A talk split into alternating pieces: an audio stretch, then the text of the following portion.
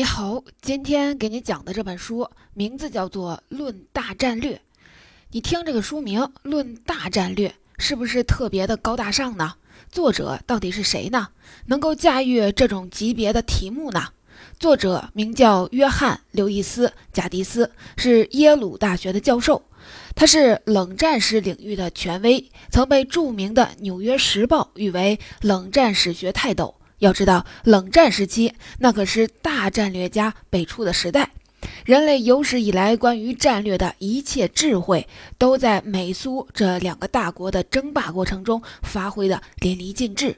很多超一流的战略家，比如说美国前国务卿基辛格这种人，都是在冷战时期崭露头角的。今天这本书的作者加迪斯作为冷战史的名家，对于战略学拥有很深的心得体会。这本《论大战略》可以说是他毕生心血的结晶，所以啊，刚一问世就获得学界的广泛关注。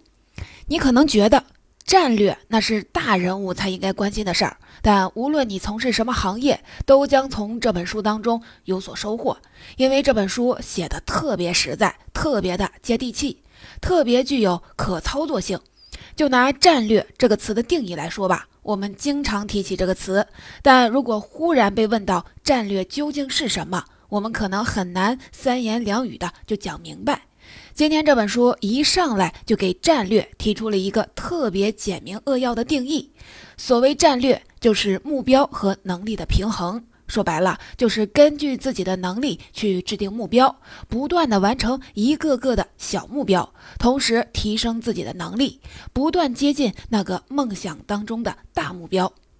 你可不要小看这句话，古往今来，不知有多少的英雄豪杰都死于没能把握好自己的目标和能力的平衡。比如叱咤风云的拿破仑，差点就统一了整个欧洲，但就是因为不自量力。率领大军远征遥远而寒冷的俄国，最终满盘皆输。拿破仑的失误，归根结底就是战略判断的失误。能够不断平衡好目标和能力的人，才算得上是当之无愧的大战略家。道理啊都很懂，具体该怎么做呢？怎么样才能避免重蹈前人的覆辙呢？让自己的人生旅途更为顺利呢？我将从以下的三个方面来把作者毕生的智慧传达给你。第一，要制定正确的战略，需要掌握怎样的思维方式？第二，制定战略时需要避开哪些陷阱？第三，成功的战略都有哪些共同的特点？我们先来看第一个方面，正确的战略首先表现为一种心法，也就是思维方式。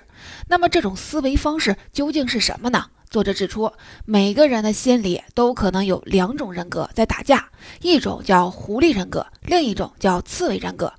这最早出自一句古希腊谚语：“狐狸多机巧，刺猬只一招。”意思就是说，狐狸很狡猾，花招很多；刺猬不管对付谁都只有一招，就是缩成一团。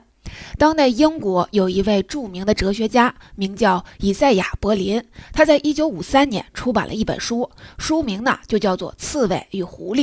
书里对那句希腊谚语做出了引申，用它来描述两种思维的差异。所谓狐狸式思维，就是随时灵活地调整目标和策略；所谓刺猬式思维，就是始终坚持一个单一的目标，死守一个固定的原则。今天这本书的作者则认为，刺猬和狐狸分别代表两种最基本的战略思维。刺猬的可贵之处在于做事的方向感，狐狸的可贵之处在于对环境的敏感性。只有把两者结合起来，才能孕育出成功的大战略。作者为什么这么说呢？我们下面先来看看，如果不能平衡好狐狸和刺猬这两种思维，会有怎么样的结果？一位领导者如果只有狐狸人格，缺乏刺猬人格，做事缺少方向感，那会怎么样呢？为了方便你的理解，我来给你举一个中国的例子。单纯的狐狸人格，在中国历史上有一个对应的词，叫流寇主义。所谓的流寇，就是四处流窜。打一枪换一个地方，没有清晰的目标，也没有长远的规划。中国历史上有很多农民起义军都犯过流寇主义的错误，最典型的就是闯王李自成。李自成这个人的特点是特别擅长对近在眼前的状况做出反应，但始终没有一个长远的目标。比如，他曾经被明朝的军队围困在一条狭窄的峡谷中，面临全军覆没的危险。结果，他向明军诈降，走出峡谷以后，就重新的反叛。逃出升天，这个时候的李自成就和狐狸是一样的诡计多端。后来，李自成率军打到了北京城下，眼看就可以灭掉明朝了，却又做了一件莫名其妙的事儿。他派人去跟崇祯皇帝谈判。说能不能把西北一带分给我，让我在那里当一个诸侯王？要是你同意，我马上退兵。很多历史学家认为，李自成这种行为说明他根本就没有取代明朝的计划，打到哪儿就算哪儿。崇祯的反应也很有意思。他认为和反贼谈判太丢人了，就没有答应。结果李自成攻破了北京城，崇祯也就上吊自杀了。这个时候，李自成身上的流寇主义的习性彻底的暴露了。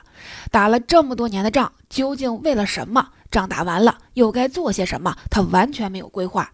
进了北京以后，他的军队以为大功告成，迅速的腐化堕落。结果李自成在北京城只待了短短四十二天，就被迫离开，最后兵败被杀。李自成的悲剧说明了一个领导者身上如果只有狐狸人格，缺少刺猬人格，没有对于方向感的把握，就很难取得最后的胜利。那么反过来又会如何呢？一个领导者要是只有刺猬人格，喜欢认准一条路走到黑，缺少狐狸那种对外部环境的敏感性，最后会是怎么样的结果呢？作者在书里举了个例子，主角是波斯帝国的皇帝薛西斯一世。说起薛西斯一世，你可能觉得有点陌生，但他在西方可是赫赫有名，因为他曾经率领波斯大军发动了对古希腊的战争。古希腊的各个城邦，比如雅典、斯巴达，为了自卫，组成了联军，共同对抗波斯大军。前几年有一部电影叫《斯巴达三百勇士》，讲的就是斯巴达王国的三百名士兵。为了守卫温泉关这个重要的关隘，和波斯军队展开了殊死搏斗，最后全部战死的故事。三百勇士当时面对的敌人就是薛西斯一世。从电影中可以看出，战争双方的力量对比呢是很悬殊，波斯军队要强大的多。事实也确实如此。根据古希腊历史学家希罗多德的记载，薛西斯一世当时率领的军队高达一百五十万人。这个数字可能是有些夸张的成分，一些学者估计波斯军队最多是五十万人。即使这样，这也是一支可怕的军事力量。那希腊的联军有多少人呢？根据历史学家的考证，当时希腊联军总共有重装步兵四万人，轻装步兵七万人，加起来不过是十一万人。你看，兵力对比明显对波斯有利，但战争的结果却是希腊取得了胜利。薛西斯一世率领残军败将回到波斯，不久以后死于一场宫廷政变。为什么波斯军队明明占据优势，最后却失败了呢？薛西斯一世本人要负很大的责任。根据现有的历史记载，薛西斯一世是一个好大喜功的人，他充满自信，认为自己站在世界之巅，芸芸众生只能像蝼蚁一样在自己面前顶礼膜拜。在这种心态下，他认为希腊联军不堪一击。希腊是自己的囊中之物。战争一开始似乎的确是很顺利，薛西斯一世指挥下的波斯军队节节胜利。这个时候，他对于外部环境的变化失去了敏感，也对目标和能力之间的距离失去了感知。他当时甚至说，征服了希腊以后，还要再征服整个欧洲。当时，薛西斯一世身边有一位名叫阿尔达班的大臣，对战争表示了担忧。他说：“要率领大军穿过大片的陆地和水域，需要面临极大的风险，比如说通信可能受阻，供给可能被切断，士气可能受损。”但是薛西斯一世却拒绝接受劝告，最后在一场海战中被希腊联军彻底的击败。这场战争以波斯帝国的失败而告终。薛西斯一世的失败，后来又在无数的历史人物的身上得到了重现。我在开头提到的拿破仑，就因为率领大军进攻沙俄，最后惨败；一度统一日本的丰臣秀吉，也曾经试图征服朝鲜和明朝，结果一败涂地。这些人物的根本问题，都在于他们身上的刺猬人格太过突出，过分执着于某个目标，而不顾自己的能力是否匹配。总之啊，战略是目标和能力的平衡。领导者想要制定正确的战略。首先需要在内心平衡好刺猬和狐狸这两种思维方式。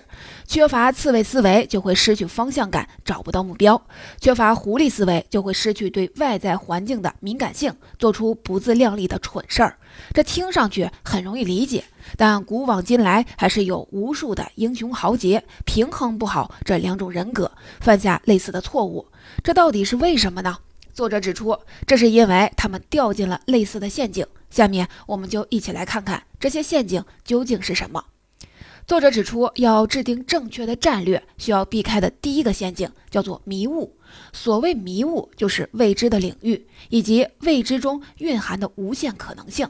如果你玩过《魔兽争霸》《星际争霸》之类的游戏，应该会比较熟悉一样东西，叫做战争迷雾，就是地图上仿佛笼罩着一层雾，你没有到达的地方，你就看不到，你不知道那里隐藏着什么。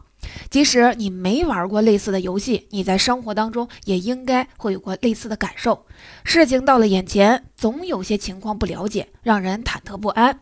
作者指出，要想制定正确的战略，首先要搞清楚哪些条件是可以把握的，哪些条件正笼罩在迷雾之下。为此，就要对当前面临的各种条件进行评估，把这些条件归纳为三大类：一是已知，二是未知，三是可能性。已知和未知都很容易理解，最难把握也最重要的就是所谓的可能性。可能性意味着概率，意味着随机，它可能发生，也可能不发生。一个事先没有预料到的可能性，如果成为了现实，就可能带来灾难性的后果。说到这里，我再给你举一个中国的例子。这个故事发生在中日甲午战争时期。说起甲午战争，我们都很熟悉。甲午战争中最关键的一战是黄海海战，北洋舰队就是在这一战中败给了日本联合舰队。那么，北洋舰队为什么会战败呢？你可能听说过很多的原因，比如说北洋舰队的军费被慈禧拿去建颐和园了，舰队没钱更新装备；再比如说北洋舰队的军官们贪污军费，炮弹没买够，打着打着就没炮弹了。这些解释啊都有道理，但如果我们还原一下黄海海战的全过程，就会发现还有一个重要的原因，在这场海战中，北洋舰队根本没有最高的指挥官，所有军舰都是各自为战。我们都知道，这场海战中，民族英雄邓世昌指挥自己所在的军舰撞向了日本军舰吉野号，想要同归于尽，因为中了鱼雷才没有成功。但你有没有想过，邓世昌为什么可以自作主张下令和敌人同归于尽呢？这是因为当时根本就没有人管他。那问题就来了，指挥官去哪儿了呢？北洋舰队原本是有一个最高的指挥官的，叫做丁汝昌。可是双方舰队刚刚交上火，丁汝昌就被一发炮弹的碎片击中，身受重伤，没有办法指挥了。最高指挥官没了，那谁来接替他呢？没有人接替他，因为丁汝昌就没有想过自己受伤这种可能性，没有做好相应的预案。于是黄海海战从头到尾，北洋舰队都没人统一指挥，失败也就难以避免了。你看啊，这就是可能性造成灾难的经典案例。丁汝昌没有预估到自己不能指挥的可能性，北洋舰队才遭遇惨败。战略就是可能性的艺术。我们常说一个人老谋深算，说的其实就是这个人经验老道，能够预估到各种可能性。那要怎么样才能做到老谋深算呢？这就需要在制定战略之前，先对各种条件进行预估，哪些是已知，哪些是未知，尤其要注意罗列那些可能性，然后针对可能性准备预案。这个过程在现代战略学当中叫做境评估。评估好理解，这个静是什么意思呢？净首先是指彻底，就是尽力获取一切可以获取的信息。净字还含有干净的意思，就是去除那些不真实的干扰信息，保留真实的有用的信息。净字还可以指纯净，就是要对信息进行思维加工，看到信息背后的本质问题。最后“静”字还有一层意思，稍微比较难理解。我说的慢一点，它还可以指我方相对于敌方的优势所在，也就是数学上所谓的净差。为了做到这一点，就要把敌我双方的优势劣势全盘的摊开，进行沙盘推演，找到我方优势最明显的地方，然后在双方交火的时候，尽全力把我方优势发挥到极致。如果你还觉得净评估这个概念比较难记，那也不要紧。毛泽东在一九三六年写过一篇文章，名叫《中国革命战争的战略问题》，里面有这么一句话，对净评估的步骤有完整的概括，你可以拿来就用。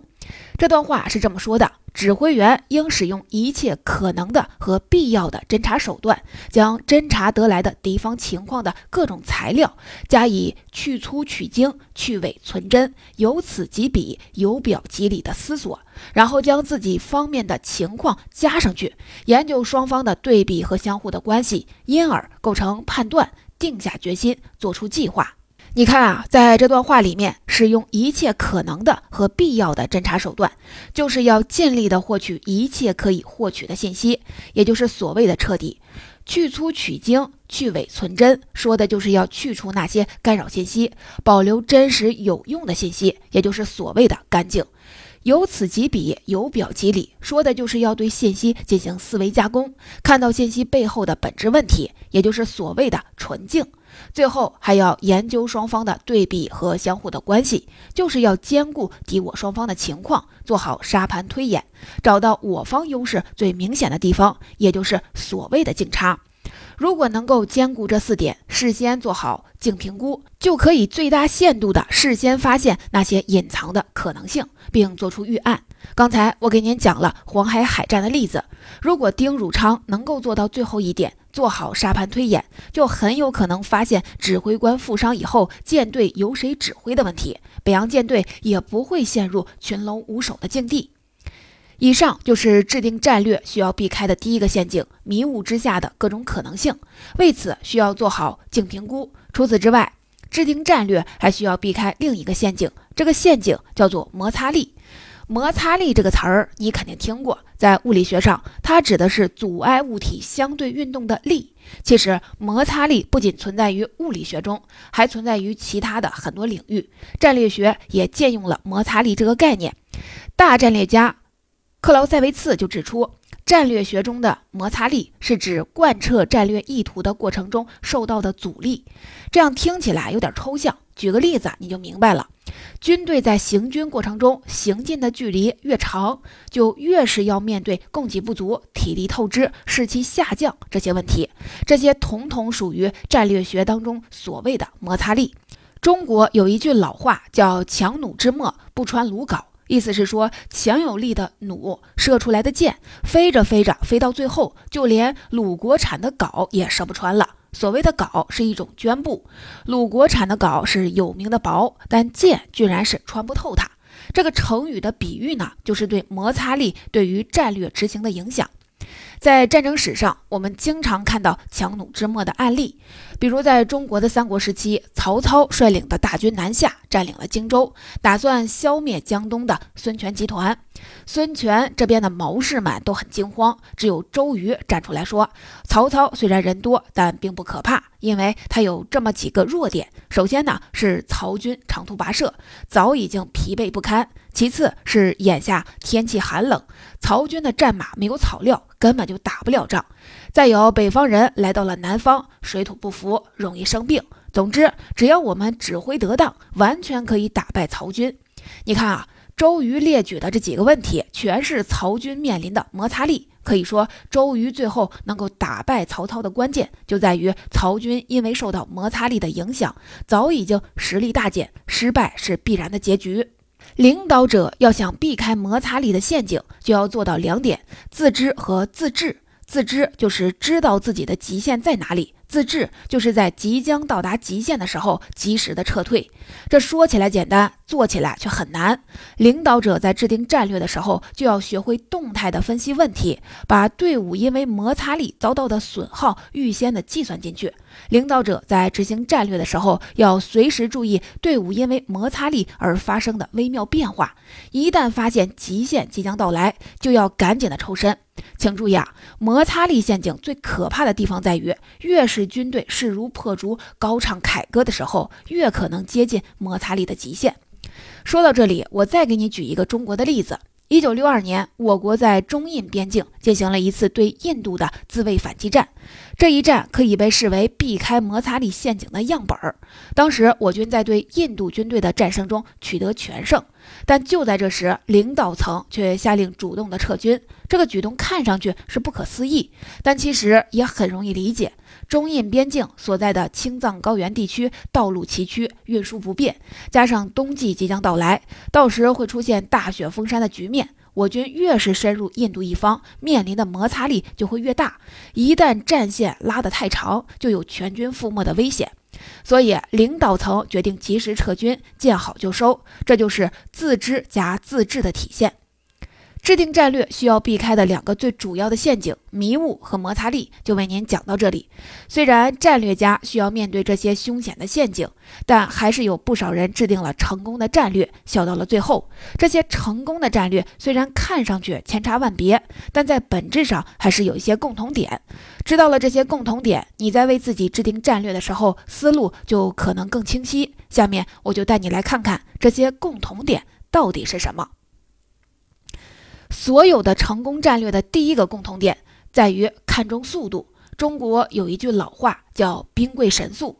前面提到的克劳塞维茨也曾经提出大型战役中四条原则，其中之一就是不可浪费时间，行动一定要快。你看啊，东西方的战略家们可以说是英雄所见略同。过去我们都听过“兵贵神速”的道理，但不一定清楚这背后的原理。听了前面的解读，你对这四个字可能会有更深刻的认识。